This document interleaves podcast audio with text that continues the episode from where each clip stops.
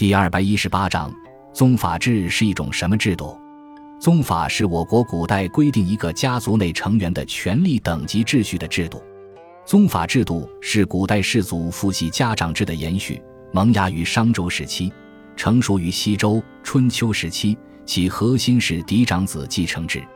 简而言之，即是嫡长子对于上一代的权利、地位乃财产具有合法的继承权，视为大宗；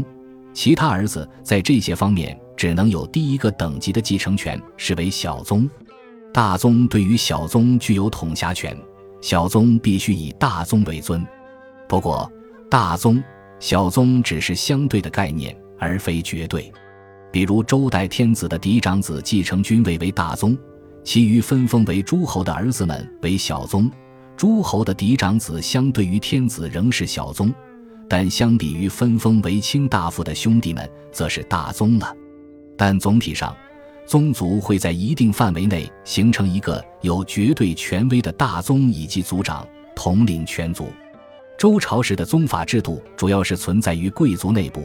并且因当时的各级政府便是由各级贵族的家族所掌控，因此当时的宗法与国法是混淆在一起的。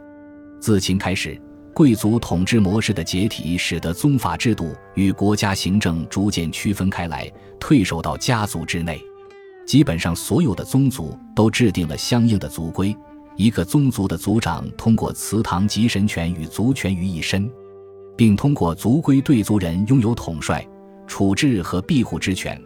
并且国家法律也承认这种权利。事实上，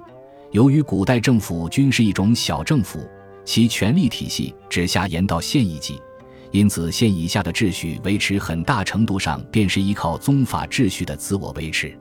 尤其宋明以后，宗族制得到统治阶级的更大支持，